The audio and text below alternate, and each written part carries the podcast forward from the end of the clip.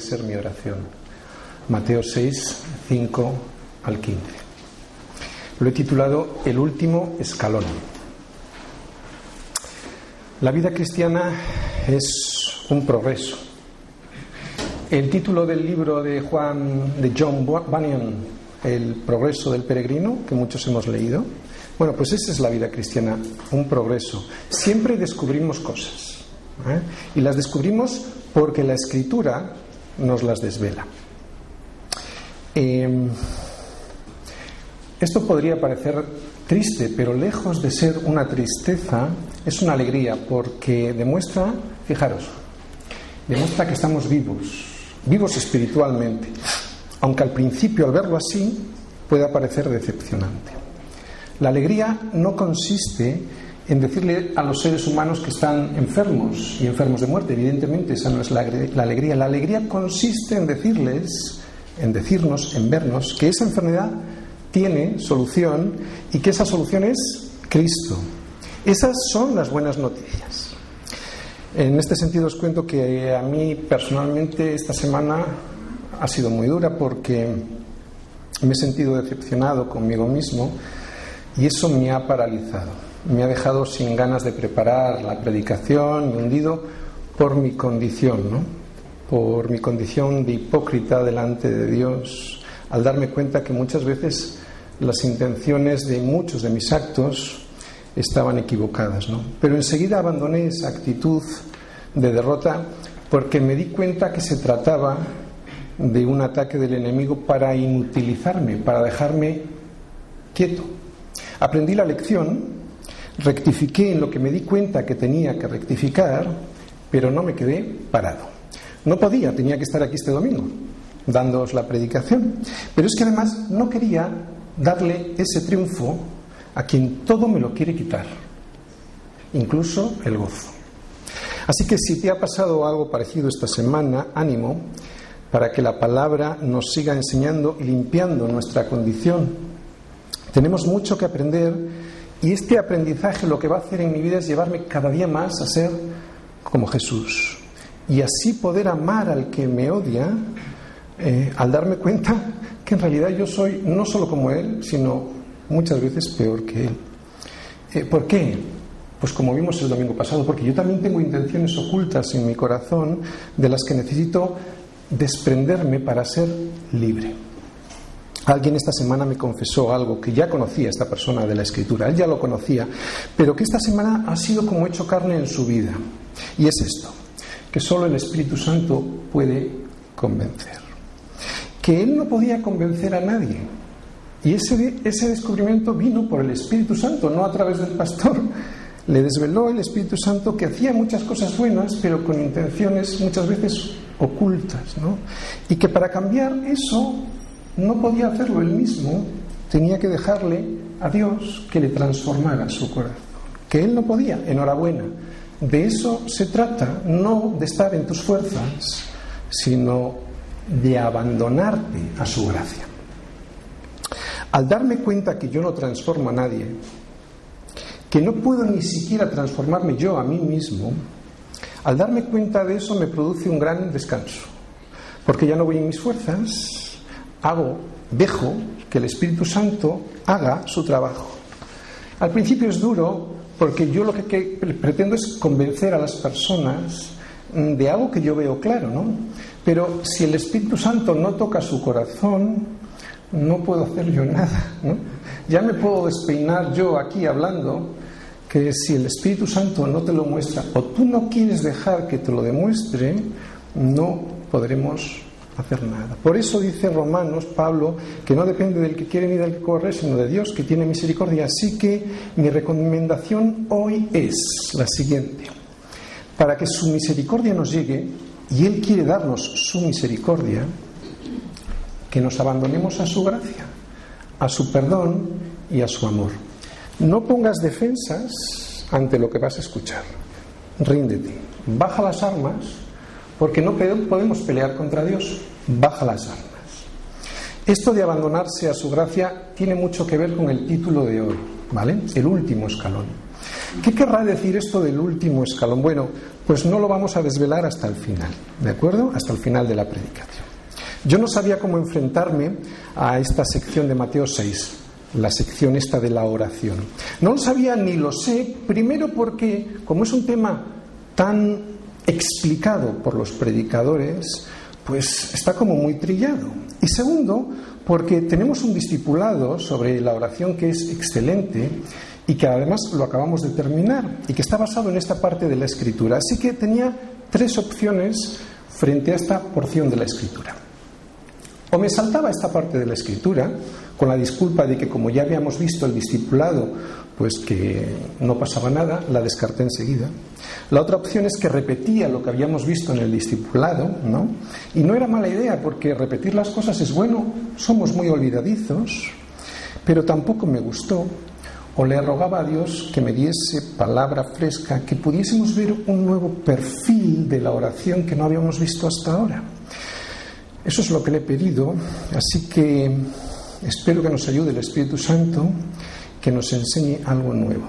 Espero que sirva de bendición. Vamos a leer todos los versículos de hoy para tener una idea general. Mateo 6, del 5 al 15. Dice así. Y cuando ores, no seas como los hipócritas, porque ellos aman el orar en pie en las sinagogas y en las esquinas de las calles para ser vistos de los hombres. De cierto os digo que ya tienen su recompensa. Mas tú, cuando ores, entra en tu aposento y cerrada la puerta, ora a tu Padre que está en secreto. Y tu Padre que ve en lo secreto te recompensará en público. Y orando, no uséis vanas repeticiones como los gentiles que piensan que por su palabrería serán oídos.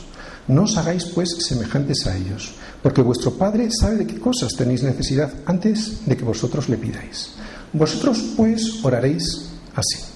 Padre nuestro que estás en los cielos, santificado sea tu nombre. Venga tu reino. Hágase tu voluntad como en el cielo, así también en la tierra. El pan nuestro de cada día, dánoslo hoy. Y perdónanos nuestras deudas como también nosotros perdonamos a nuestros deudores. Y no nos metas en tentación, mas líbranos del mal, porque tuyo es el reino y el poder y la gloria por todos los siglos. Amén.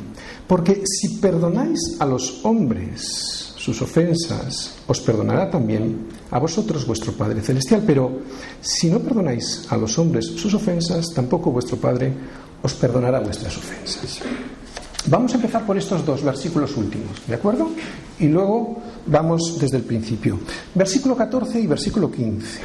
Porque si perdonáis a los hombres sus ofensas, os perdonará también vuestro Padre Celestial más. Si no le perdonáis a los hombres sus ofensas, tampoco vuestro Padre os perdonará vuestras ofensas. ¿Qué quiere decir esto? Pues lo siguiente, que el perdón de Dios no es una consecuencia de nuestra acción de perdonar. Es todo lo contrario. Nuestra acción de perdonar a los demás es una consecuencia del perdón de Dios en nuestra vida. Hemos recibido el perdón de Dios. No podemos dar algo que no tenemos, algo que no hemos recibido. Si yo no le dejo que Él me perdone, jamás podré perdonar a los demás.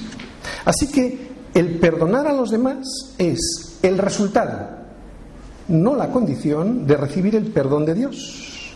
Si tú eres capaz de perdonar a los demás, es porque primero has recibido el perdón de Dios. Yo no puedo comprar a Dios, y esto hacen las religiones, esto hacen los religiosos, yo no puedo comprar a Dios diciéndole, mira cuánto he perdonado, me lo debes. Es absurdo. Mateo 6, versículo, esto ya lo hemos visto, creo que lo entendemos bien, vamos a Mateo 6, versículo 5. Y cuando ores, no seas como los hipócritas, porque ellos aman el orar en pie en las sinagogas y en las esquinas de las calles para ser vistos de los hombres. De cierto os digo que ya tienen su recompensa. Mas tú cuando ores, entra en tu aposento y cerrada la puerta, ora a tu Padre que está en lo secreto. Y tu Padre que ve en lo secreto te recompensará en público. 7. Y orando no uséis vanas repeticiones como los gentiles que piensan que por su palabrería serán oídos. 8. No os hagáis, pues, semejantes a ellos, porque vuestro Padre sabe de qué cosas tenéis necesidad antes que vosotros le pidáis. Este sermón del monte nos dice que la verdadera vida es todo lo contrario al sistema de valores de este mundo, ¿no? De hecho, en realidad no es que sea el mundo al revés, este sermón del monte. Este sermón del monte es el mundo al derecho. Es lo que siempre había deseado Dios para nosotros, para sus hijos. Por esto, en este reino al derecho, aunque nos parece al revés, pero es al derecho, por ejemplo, nunca serás ni estarás tan alto como cuando estás de rodillas, en oración. Con la oración Cristo ha conseguido algo increíble en nuestras vidas, un triunfo increíble. Primero, que reconozcamos nuestra situación y segundo, que reconozcamos nuestra posición delante de Dios. ¿Cuál es nuestra situación? Pecadora. ¿Cuál es nuestra posición? Chico, que somos criaturas. Hemos sido creados por Dios, no somos Dios. Esto que parece tan evidente, la gente no lo entiende. Piensan o creen que son sus propios dioses. Pero Cristo ha conseguido esto, que veamos cuál es nuestra situación, pecadores, y nuestra posición, somos criaturas, no somos Dios.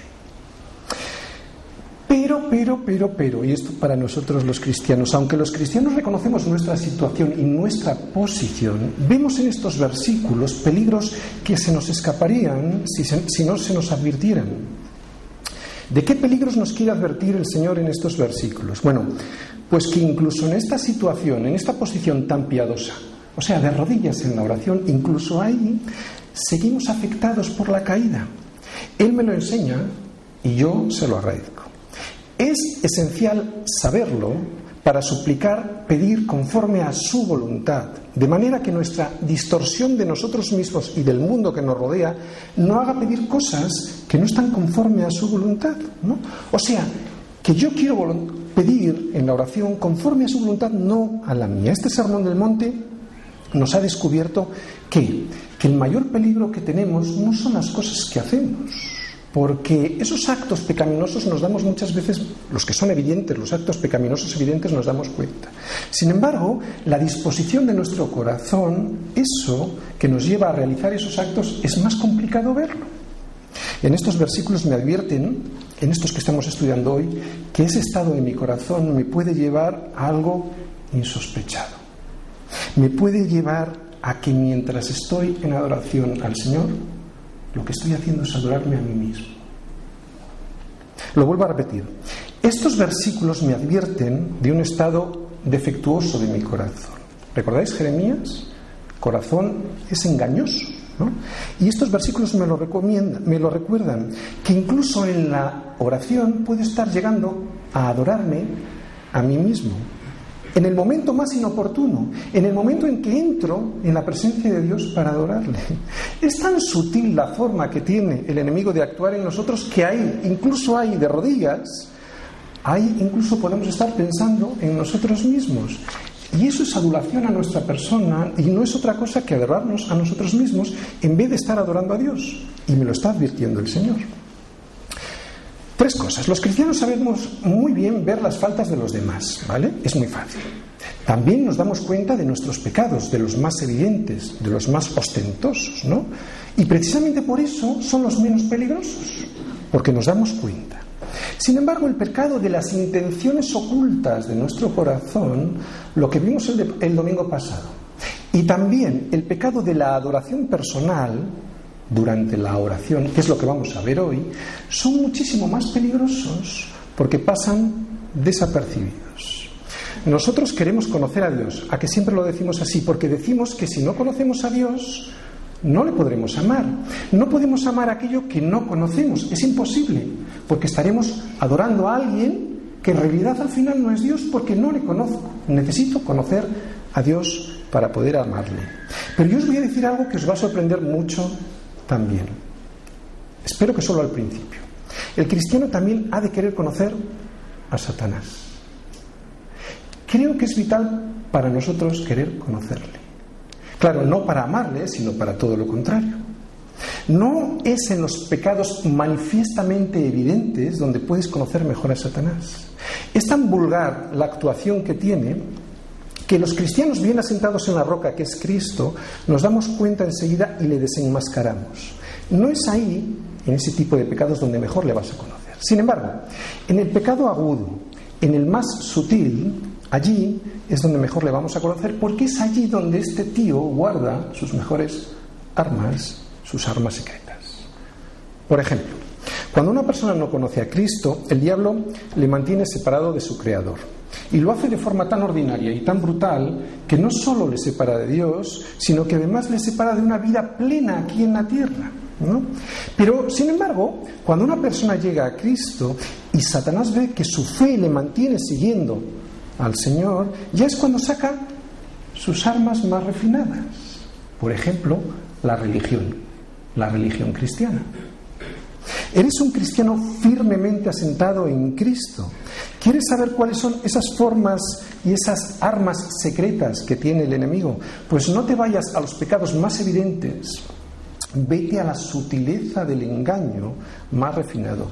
Yo quiero conocerle para que cuando me ataque con esas armas pueda defenderle y no caiga. Y es Jesús, como siempre, quien mejor nos puede enseñar acerca de esto, ¿verdad? Es el mejor ejemplo. Oye, ¿dónde podemos encontrar un ejemplo de esto en la vida de Jesús? ¿Os acordáis cuando el Espíritu le llevó a Jesús al desierto a orar y a ayunar? ¡Qué casualidad! Fue allí donde le siguió este sinvergüenza. Y esto a Jesús. Así que no te sorprendas que cuando estás de rodillas sea cuando más cerca tengas al enemigo para intentar engañarte. Antes de llegar al Padre Nuestro, porque vamos a estudiar el Padre Nuestro hoy, el Señor nos muestra que solo existen dos formas de orar. Dos y nada más. Una la correcta y la otra la equivocada. ¿Cuál es la forma equivocada? Mirad, la forma equivocada contiene dos errores. Primer error, versículo 5. Y cuando ores, no seas como los hipócritas, porque ellos aman el orar en pie en las sinagogas y en las esquinas de las calles para ser vistos de los hombres. De cierto os digo, que ya tienen su recompensa.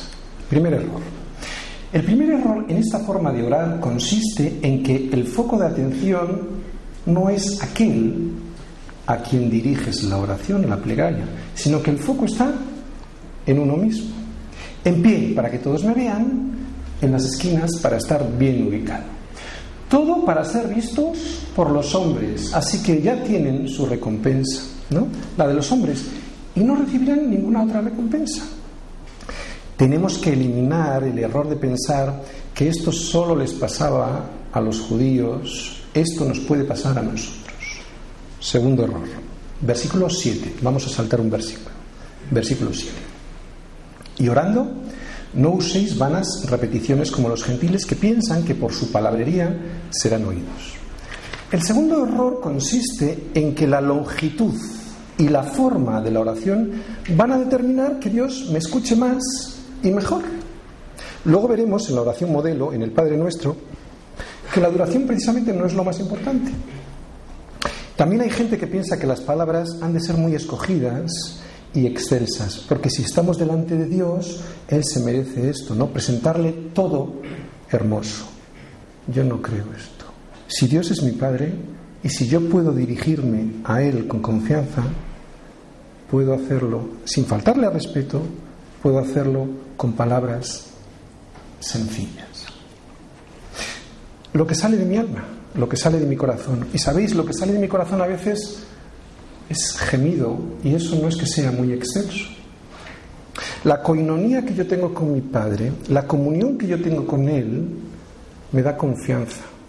Y esto significa que yo puedo dirigirme a Él y contarle mis cosas sin necesidad de, de tener que fijarme en las palabras. Creo que es más importante la sinceridad y el amor en la comunicación que la ortodoxia en la sintaxis gramatical. Creo que deberíamos centrarnos más en Él, más que en nuestras palabras. De hecho, fijaros, yo creo que centrarnos en nuestras palabras al final es centrarnos en nosotros mismos. A mí las oraciones que más me gustan, las que más hermosas me parecen, son las cortas y con palabras sinceras, y que hacen que tanto quien las pronuncia como quien las escucha son llevados a su presencia, a la presencia de Dios. De manera que ni el uno ni el otro ni el que habla ni el que escucha son conscientes de ellos mismos, sino solo son conscientes de la presencia de Dios. Y esto no significa que pasemos poco tiempo en oración, ¿de acuerdo? No estoy diciendo esto. Es muy curioso como justo antes de explicarnos el Padre Nuestro, el Señor nos dice estas palabras, dice, no uséis vanas repeticiones. Y sin embargo, la mayoría de los religiosos usan el Padre Nuestro como una vana repetición, ¿no? Es increíble cómo viendo y leyendo no ven ni entienden. Y ya no hablemos de, de los rosarios y de las novenas, ¿no? Pero atención, tenemos que tener cuidado nosotros porque nos puede ocurrir también esto a nosotros mismos sin darnos cuenta. ¿Recordáis lo más útil? Puede ocurrirnos. Fácilmente podemos caer en el hábito de una rutina en la oración y olvidarnos de lo que en realidad estamos haciendo. Para evitar esto creo que es fundamental ser conscientes de lo que estamos haciendo. O sea, que yo sin la oración no puedo ni respirar. Necesito la oración para respirar. Necesito tener comunión con mi Padre, porque eso me hace vivir, eso es vida para mí. Eh, necesito, como digo, esa comunión para poder vivir y eso no depende ni de la forma ni de la longitud de la oración. Mm, al que tengo al lado ya no me importa lo que dice, la forma me refiero, sino que voy a la presencia de Dios, solo me fijo en Él. Hemos visto la forma incorrecta. Vamos a ver la forma correcta de orar. Mateo 6, 6.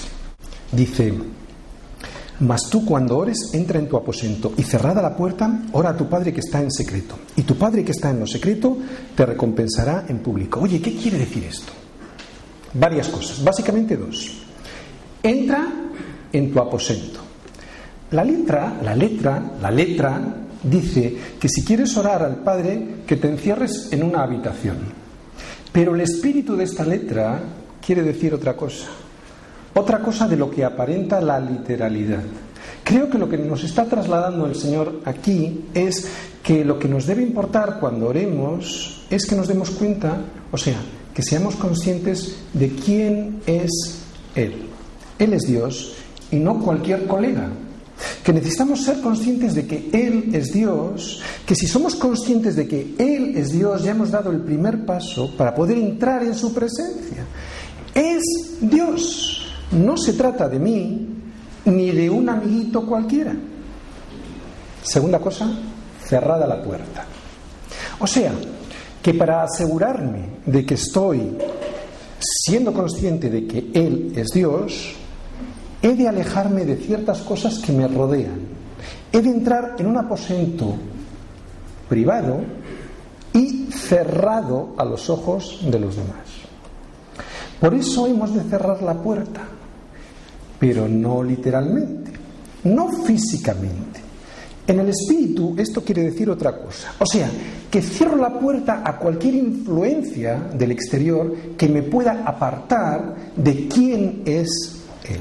O sea, cualquier cosa que desvíe la atención de quién es Dios. ¿Significa pues que no debo de ir a las reuniones de oración de la iglesia porque parece que me dice que me meta en una habitación? Evidentemente no dice eso. Eso parece que dice la letra.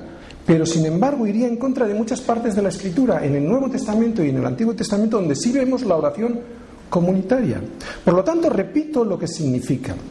Primero, que debo darme cuenta de quién es Dios. Por eso entro en mi aposento. Fijaros, no dice en un aposento, en mi aposento. Y segundo, que al cerrar la puerta lo que hago es que ciertas cosas que me rodean las aparto, las alejo, las retiro de mí para centrarme en Él. He de apartar, he de retirar, he de alejar ciertas cosas de mi lado. O sea, me he de olvidar de los demás Incluso me he de olvidar de mí mismo. Esto es lo que significa entra en tu aposento y cerrada la puerta. Por lo tanto, tú puedes entrar en tu aposento paseando por la calle, puedes estar en entrar en tu aposento en el trabajo y claro, cuando estás en la iglesia también y en las reuniones comunitarias de oración, ¿no? Esto ocurre cuando tú estás con otras personas también. Puedes entrar en tu aposento y cerrada la puerta, ¿no?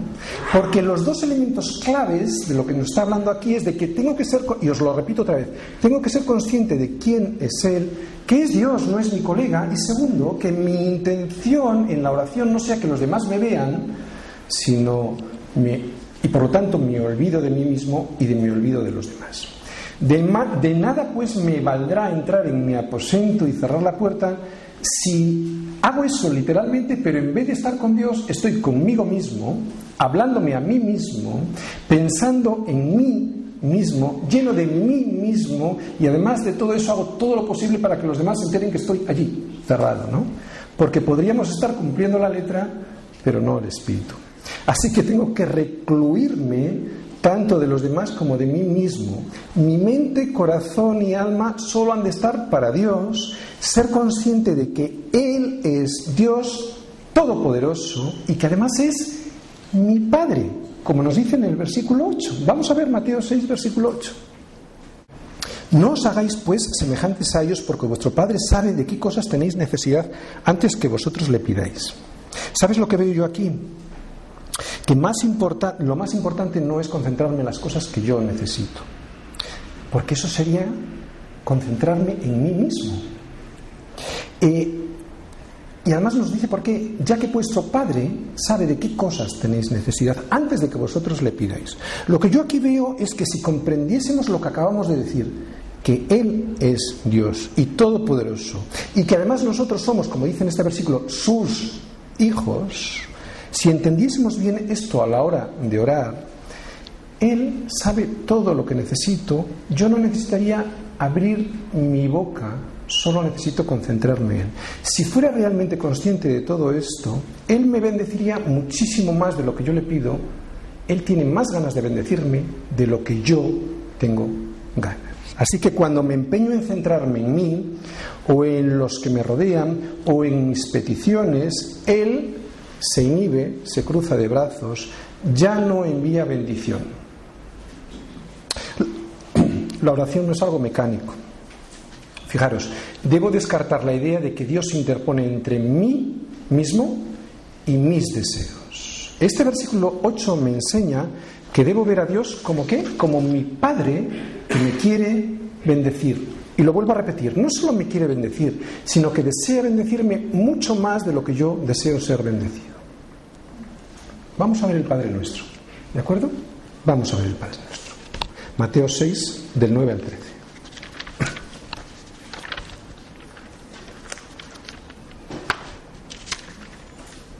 Dice así.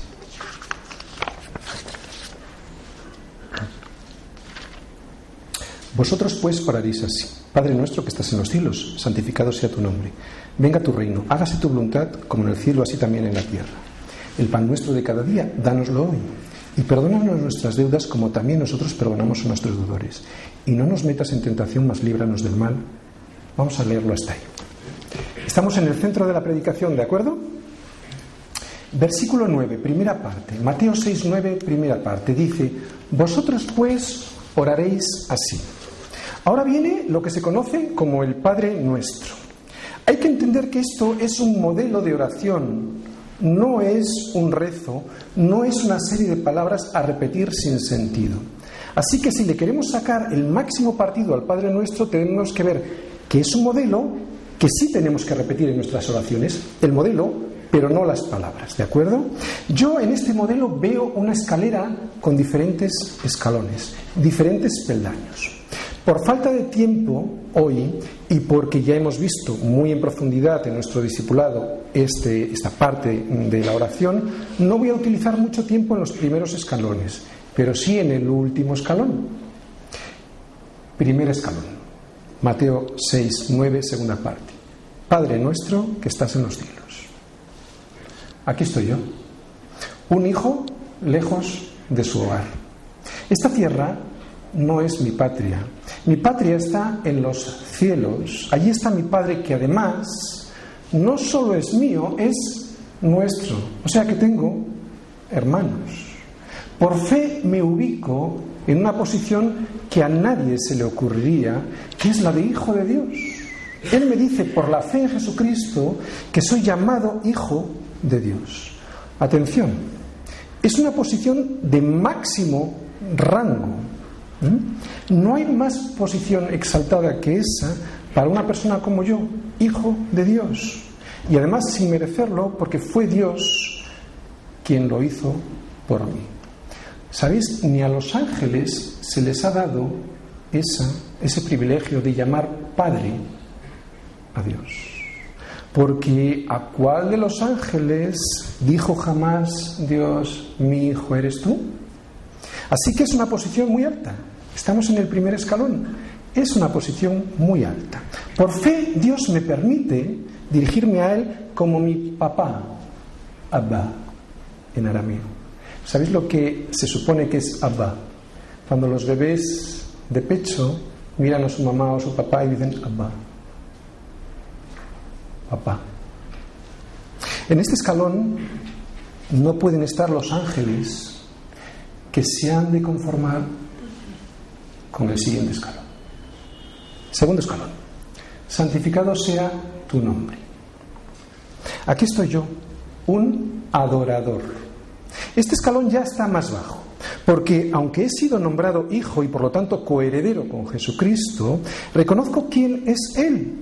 Él es Dios, un nombre santo y apartado. No lo puedo mezclar con nada de lo que conozco porque todo lo que conozco está distorsionado por el pecado y Él no. Es santo. Para que mi oración pueda llegar más alto que el techo de la habitación en la que estoy, la adoración ha de estar siempre presente en mi oración. La adoración no la necesita Dios, la adoración la necesito yo. ¿Sabéis por qué? Porque si yo no adoro a Dios, termino adorándome a mí mismo. Tercer escalón.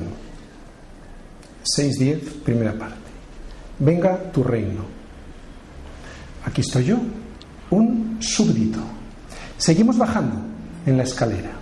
Ya que el súbdito es un ciudadano raso que no tiene el privilegio de lo que significa el sacerdocio de la adoración. Hasta aquí hemos visto al Hijo que adora a su soberano, el reino dice ahí que ha de venir. O sea que no lo puedo traer yo. ¿Os dais cuenta? Venga tu reino. El reino no lo puedo crear yo. El reino ha de venir del cielo. Cuando el hombre intenta crear un reino aquí en la tierra, por ejemplo, un reino de tipo político, un paraíso, ya sabemos lo que ocurre. Termina creando un infierno. Y eso lo hemos visto en la historia infinidad de veces.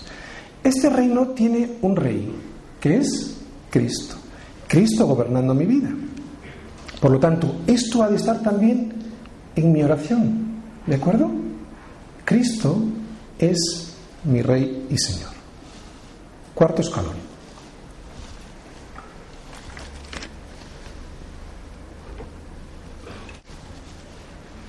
Versículo 10, segunda parte. Dice, hágase tu voluntad como en el cielo, así también en la tierra. Aquí estoy yo, un siervo. El descenso ya se hace cada vez más evidente, ya que un súbdito no tiene por qué ser un siervo. Un siervo es el que sirve, el que sirve, atención, en este reino. Así que en mi oración ha de haber un lugar para pedir servicio, para que me incluyan servir en este reino. ¿Cuántas veces pedimos para ser servidos?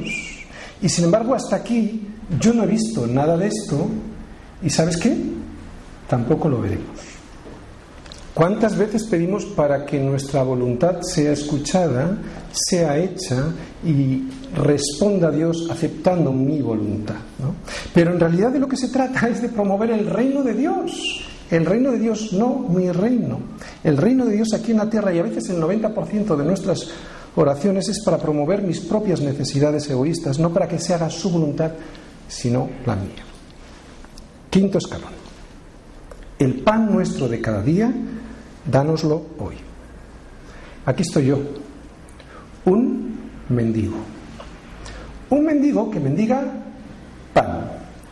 Un mendigo que mendiga un solo pan cada día.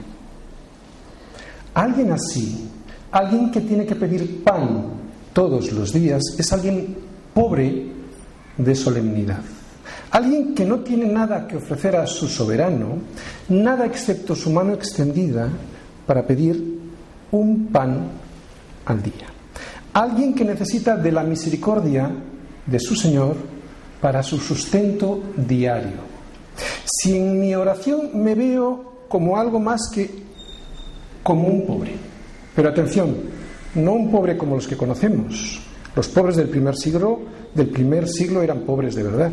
Si en mi oración que elevo a Dios me veo más, me veo mayor que un mendigo de pedir, entonces yo creo que mi oración no será ni siquiera oída, mucho menos escuchada y mucho menos atendida.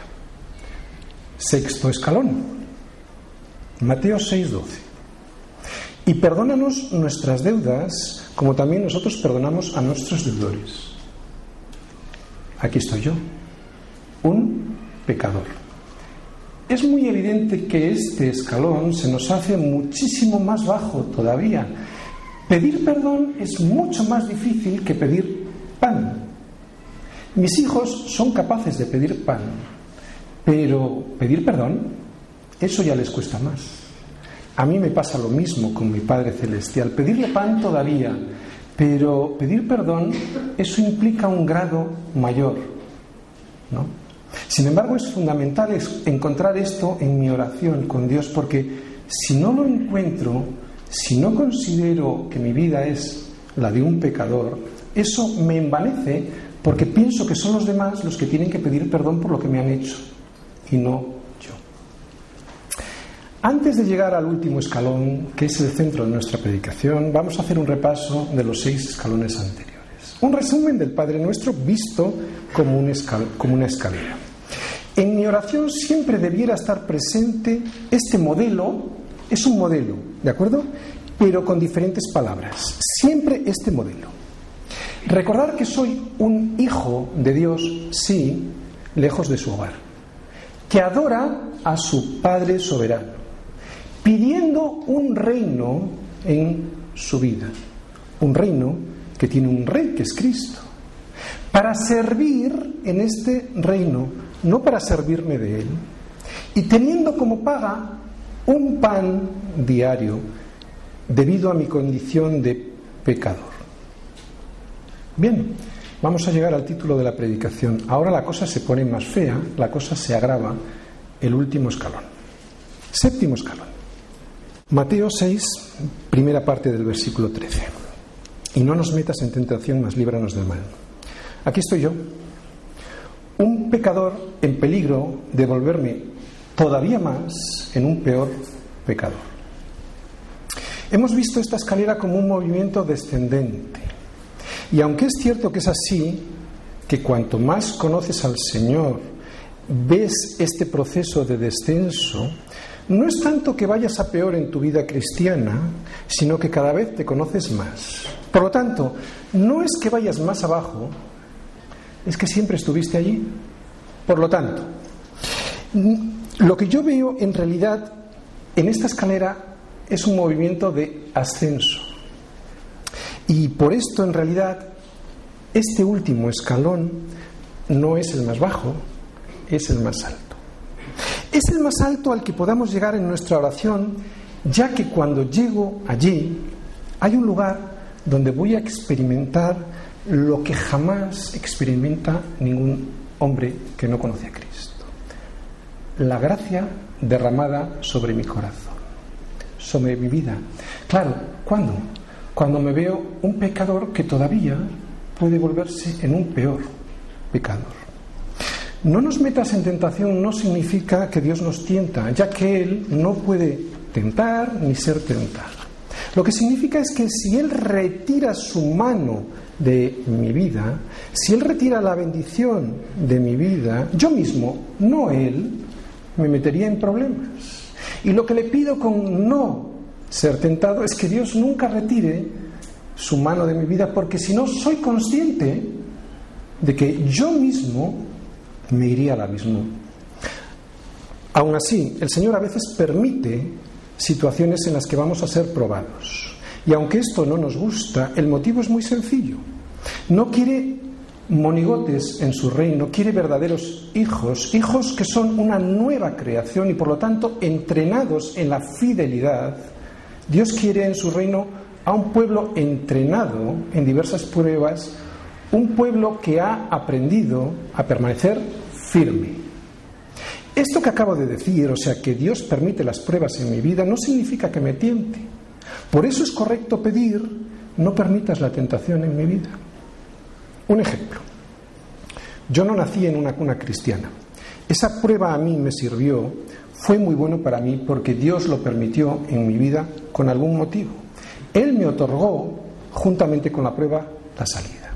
Él me salvó. Pero sabéis que esto fuera lo mejor para mi vida no significa que sea lo mejor para la vida, por ejemplo, de mi hijo.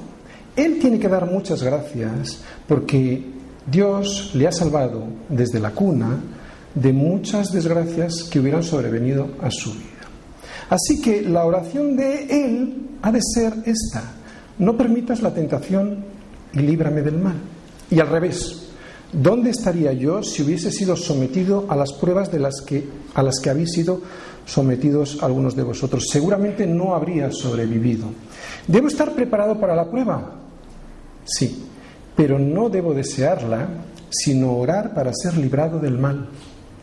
No te jactes de tu fortaleza, tu fortaleza viene de Cristo. Si Él se aparta un poquito de tu vida, desapareces del mapa. Así que el que piensa estar firme, mire que no caiga, como nos dice Pablo en 1 Corintios 10, 12. Y otro ejemplo es Pedro, ¿no? ¿Os acordáis? Mi vida pondré por ti, tu vida pondrás por mí.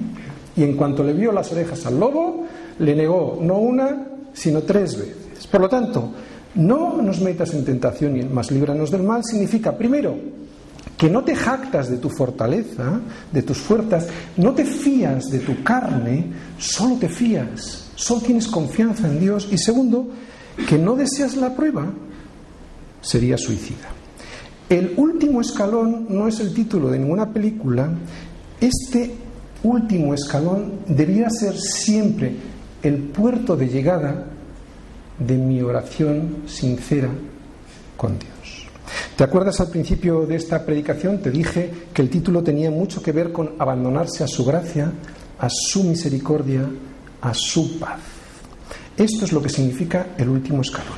Que cuando llego allí en mi oración me doy cuenta que soy un pecador en peligro de volverme todavía más en un peor pecador y eso, cuando me doy cuenta y le pido a Dios que me libre de ello, hace que reciba gracia, abundante gracia en mi vida para salvación.